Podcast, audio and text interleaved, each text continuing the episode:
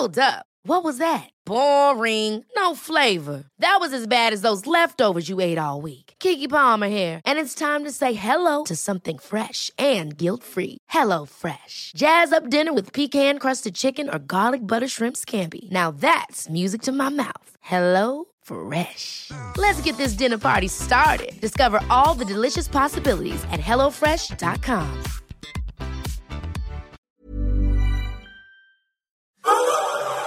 Comme c'est moi qui fais le poulet frit, là, euh, je suis un peu en mode illimité poulet frit.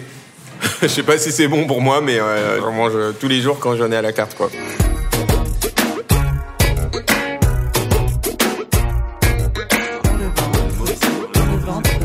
Dans le ventre De Maurice Sacco. Dans le ventre de. Dans le ventre de. Dans le ventre de Maurice Sacco.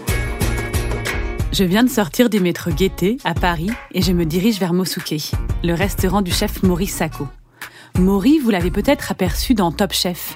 Il a fait une ascension fulgurante ces deux dernières années. J'ai déjà eu l'occasion d'interviewer Maury par téléphone, mais j'ai très envie de le rencontrer en chair et en os. Déjà car j'aime comment il parle de sa cuisine, aussi j'avoue car j'ai très envie de goûter son poulet frit, qui paraît-il est excellent. Ah voilà, j'aperçois son restaurant.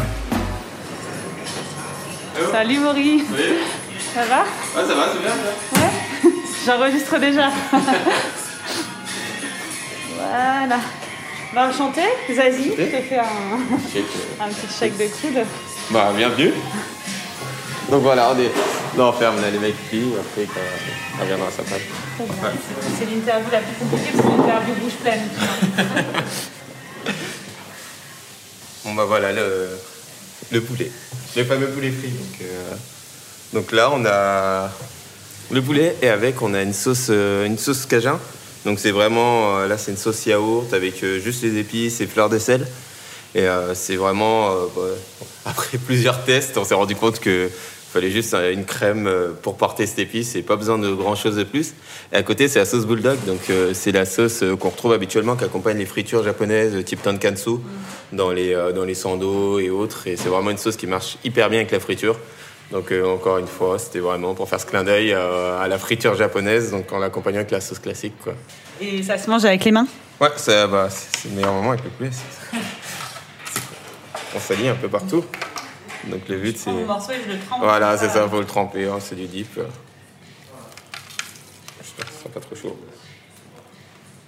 Donc, normalement, ça doit s'entendre. Qu'on a croqué dans le poulet.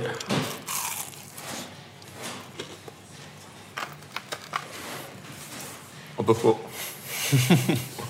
C'est super bon. Merci. Merci.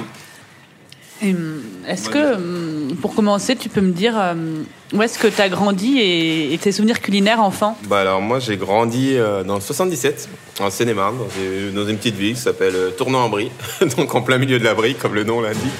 Et euh, donc euh, j'ai grandi avec euh, mes frères et sœurs, euh, famille nombreuse. Je suis le sixième euh, d'une famille de neuf enfants, donc je fais partie des petits. Et euh, chez moi on a toujours mangé, euh, bah, ma mère est une, très, une excellente cuisinière. Donc, euh, elle n'est pas professionnelle, mais à la maison, elle faisait vraiment euh, des plats super bons. On a mangé un peu toute la cuisine de l'Afrique de l'Ouest. Donc, euh, je mangeais vraiment, euh, que ce soit euh, vraiment les plats un peu emblématiques d'Afrique de l'Ouest, que ce soit le mafé, le tchaboujen, le yassa, que ce soit le tchéké poisson ivoirien.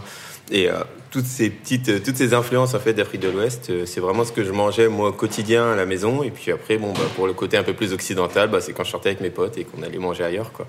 Et du coup, tu as des souvenirs euh, d'enfant de ta mère en cuisine? C'était, Ça représentait quoi le, le lieu, la cuisine pour toi quand tu étais petit? On va dire qu'environ 50% de mes souvenirs de ma mère sont dans la cuisine, parce qu'elle y passait énormément de son temps.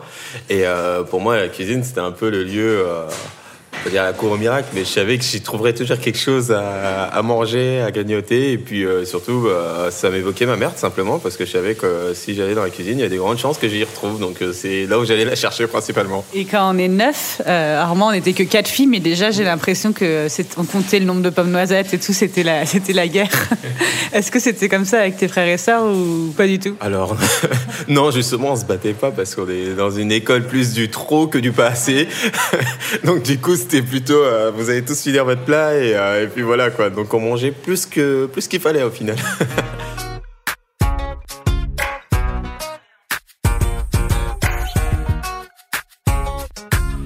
Et toi, t'aidais en cuisine ou t'aidais à faire les courses ou c'était vraiment le territoire euh, de ta mère?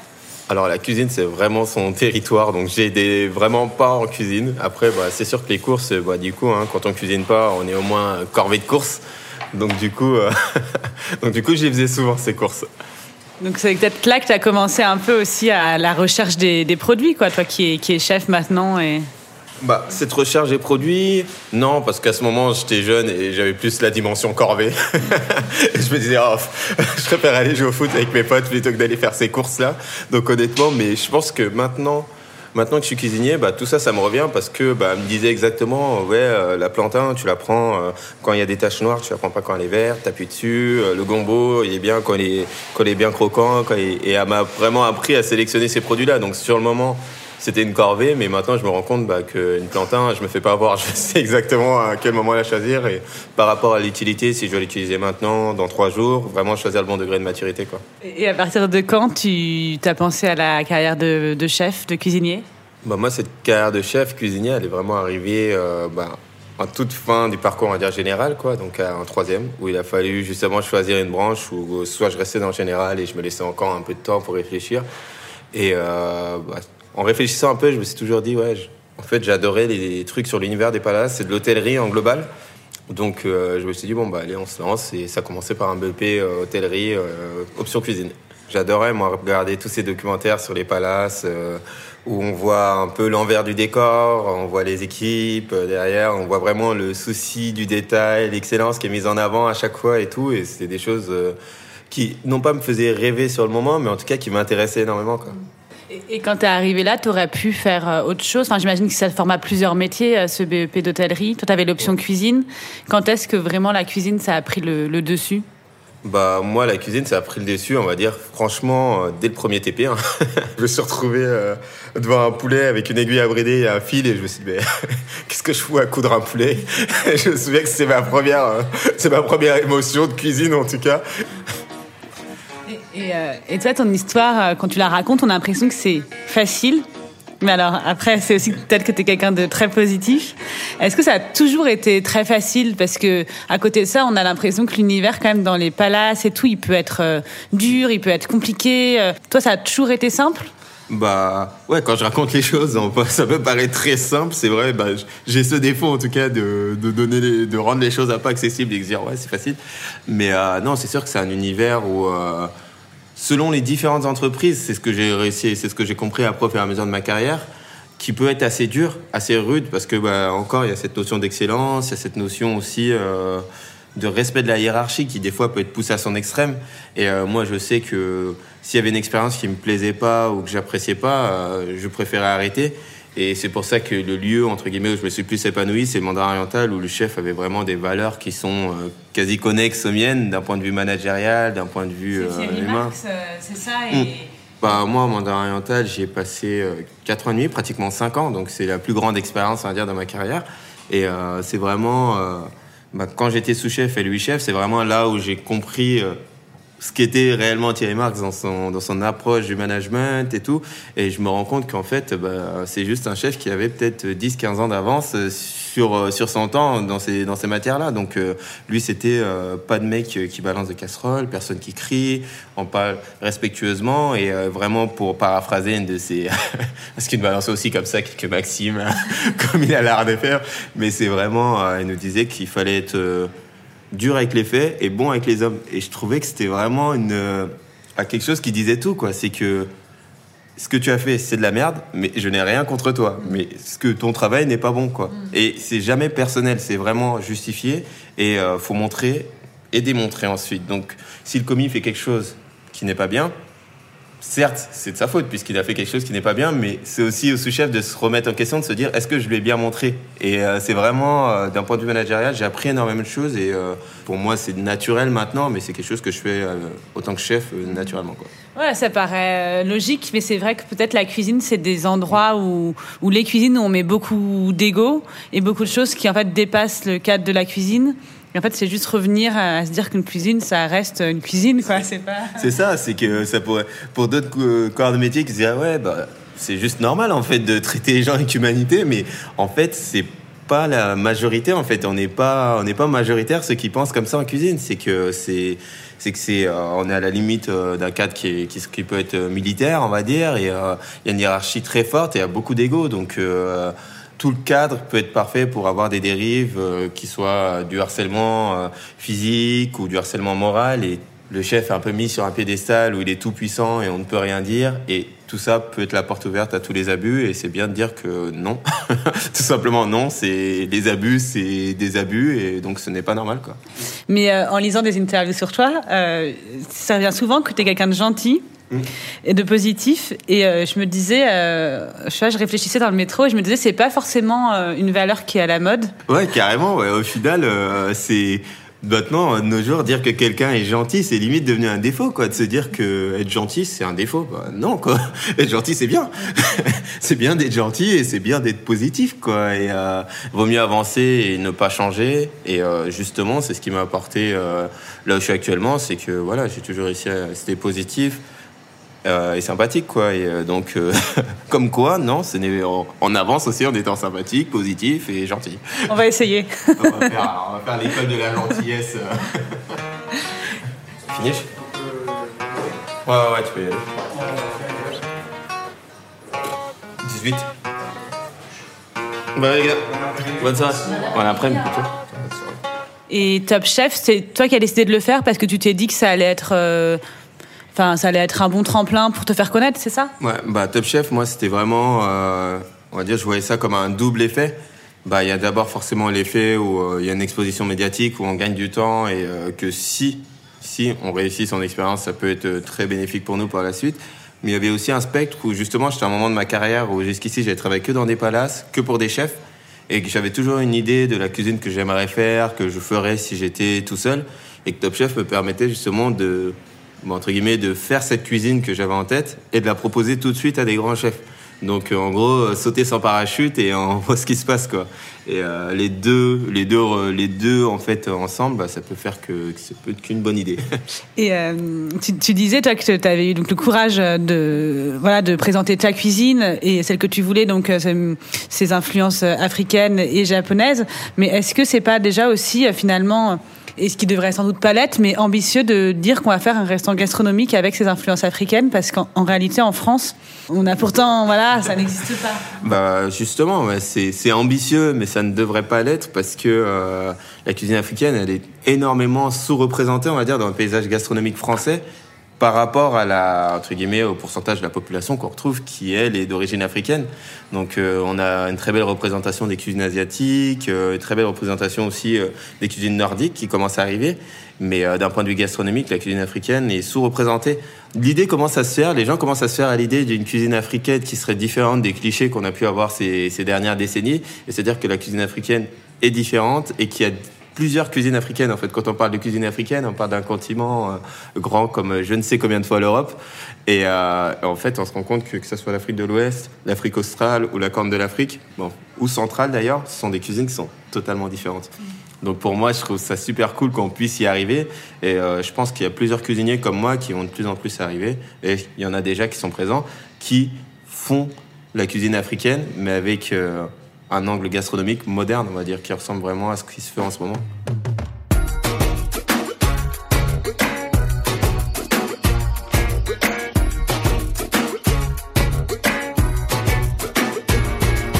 Ça doit faire une petite euh, quinzaine d'années quand même que les chefs sont comme ça un peu starisés. Mm. Toi, c'est quelque chose que tu vis aussi un petit peu, j'imagine, avec Top Chef. Euh. Ouais, ouais, ouais. C'est, ça fait, on va dire, ça fait partie du jeu. Hein. Donc, euh, ouais, les selfies et autres. bon, déconfinement, c'était vraiment la folie parce qu'il y avait vraiment un grand gobain sur Top Chef et tout. Donc, c'était quasi, je pouvais plus aller faire mes courses et tout. c'était, c'était fou. Et là, ça va, ça s'est calmé, euh, un peu plus tranquille. Donc maintenant, on a des selfies moins, plus des pouces en l'air de loin, c'est plus cool. Mais euh, ce que j'ai retenu, c'est que les gens étaient vraiment sympas, quoi. Après, la personne qui demande une photo, elle ne sait pas qu'elle est la vingtième de la journée, quoi. Donc euh, elle, c'est juste, elle te demande, et puis c'est toujours fait hyper poliment et tout. Donc on refuse pas, mais c'est sûr que quand je fais mes courses, et je pense que c'est la même chose pour les chefs cuisiniers, euh, pour tous les chefs cuisiniers un peu connus, j'ai l'impression qu'on juge mon caddie, quoi. Qu'est-ce qu'il y a dans son caddie? Pourquoi il a acheté du Babybel? Pourquoi il y a du Babybel et c'est des chocobons que je vois à côté? Donc je me sentais un peu jugé sur mon caddie, quoi. Est-ce que, euh, comme les artistes, tu penses que les cuisiniers, ils ont aussi des messages à faire passer et des messages politiques? Moi, je pense que oui, il y a maintenant la cuisine, elle est un peu politique, je dirais politique euh, dans un sens euh, où il y a des messages à faire passer. Et euh, j'ai remarqué que souvent les chefs qui ont des messages à faire passer ont souvent une cuisine qui est beaucoup plus réfléchie et beaucoup plus portée par ces choses-là. Mais bon, bah, par exemple, je pense que la politique maintenant de l'écologie, de faire attention à ce qu'on mange, de la saisonnalité et autres, pour moi c'est censé être un acquis pour tout cuisinier, entre guillemets, digne de ce nom. Maintenant, tout le monde sait qu'il qu'il faut travailler avec une certaine saisonnalité, qu'il y a une localité à avoir. Et moi, le premier, sachant que j'ai un peu une balle dans le pied sur ce sujet parce que je travaille des produits exotiques, donc il y a forcément un peu d'import, ben, j'essaie de faire au mieux de ce que je peux, en tout cas sur les produits, et euh, je travaille au maximum de produits locaux. Après, euh, sur la politique, bah, par exemple, on pourrait dire que moi, qui a une cuisine, euh, qui justement, où je dis, ouais, il y a une sous-représentation de la cuisine africaine, ça pourrait pencher sur un penchant un peu plus politique.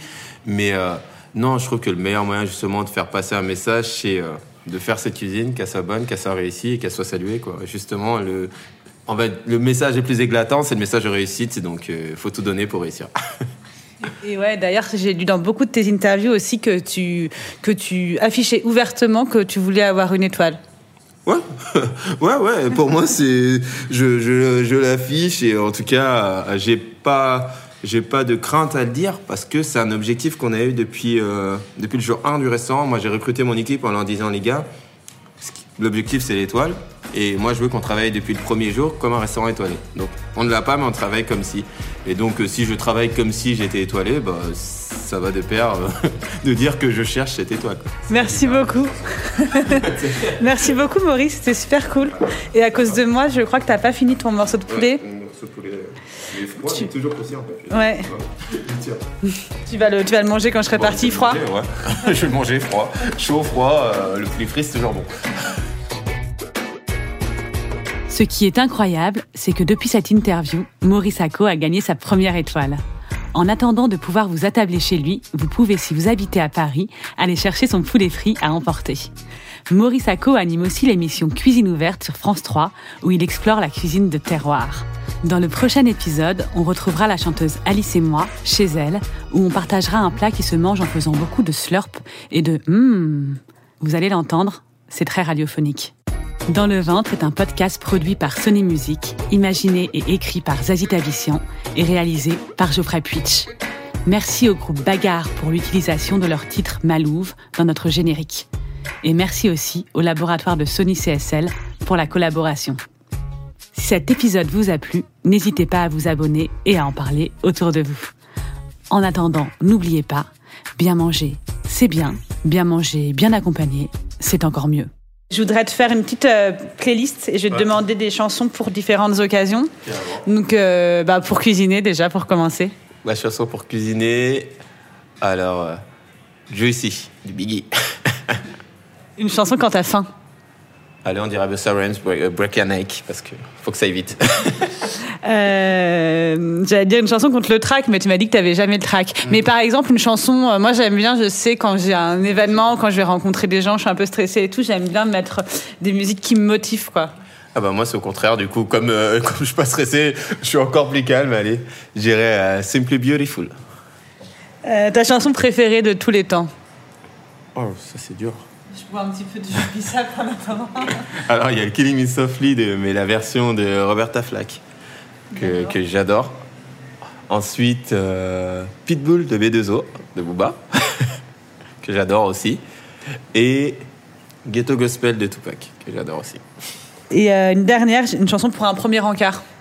Ça pour un premier regard. Bah, je dirais que euh, c'est plus une strate opportuniste. là. Il faut savoir ce qu'elle aime. hein. c'est le meilleur moyen. Faut pas mettre la chanson de gros lourd, pas d'Air Kelly surtout, surtout pas, parce que c'est un peu relou quoi. La pauvre va se dire qu'est-ce qui se passe? Faut quelque chose qui la mette à l'aise. Donc, euh, Faut avoir un peu enquêté avant. euh. faut avoir un peu, moi je dirais qu'il faut un peu enquêter avant, hein, pour pas, faut pas se rater quoi. Faut pas, faut pas mettre une ambiance trop pesante.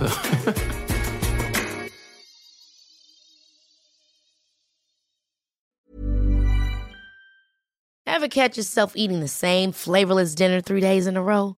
Dreaming of something better? Well, HelloFresh is your guilt-free dream come true, baby. It's me, Kiki Palmer. Let's wake up those taste buds with hot, juicy pecan-crusted chicken or garlic butter shrimp scampi. Mm. Hello Fresh. Stop dreaming of all the delicious possibilities and dig in at HelloFresh.com. Let's get this dinner party started.